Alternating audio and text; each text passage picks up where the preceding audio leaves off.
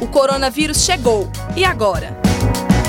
Doutor Hércules Toledo Correia, do Centro de Educação Aberta e à Distância da UFOP. Ficar em casa e longe da sala de aula nesses dias de isolamento social não é tarefa nada fácil para jovens e crianças. O que fazer para aproveitar o tempo de um jeito criativo e prazeroso? Ler um livro também é uma forma de brincar. Brincar de conhecer novos lugares, novas pessoas, outras maneiras de ser.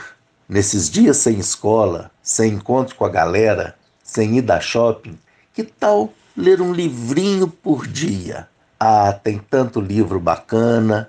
Ler também é divertido. Vamos valorizar a leitura nesse tempo de quarentena. Então, professor, já que a ideia é uma boa leitura para não deixar os pais e as mães de cabelo em pé, indica aí pra gente alguns livros para não ficarmos em casa de bobeira. Vou indicar aqui um livro muito bacana e que ganhou o prêmio. Trata-se do livro Um Dia um Rio, do mineiro Léo Cunha.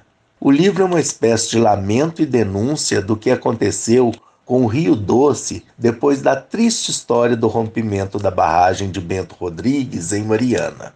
Trata-se de uma bela reflexão. Agora vai aqui uma dica de leitura mais extensa: O Menino do Dedo Verde. A história de Tistu, que tinha o dom de fazer nascer flores por onde passava sua mão. Se você achar o livro muito grande, peça a um adulto para ler para você.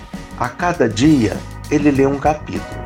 Vocês vão se deliciar com essa bela história. Fica a dica.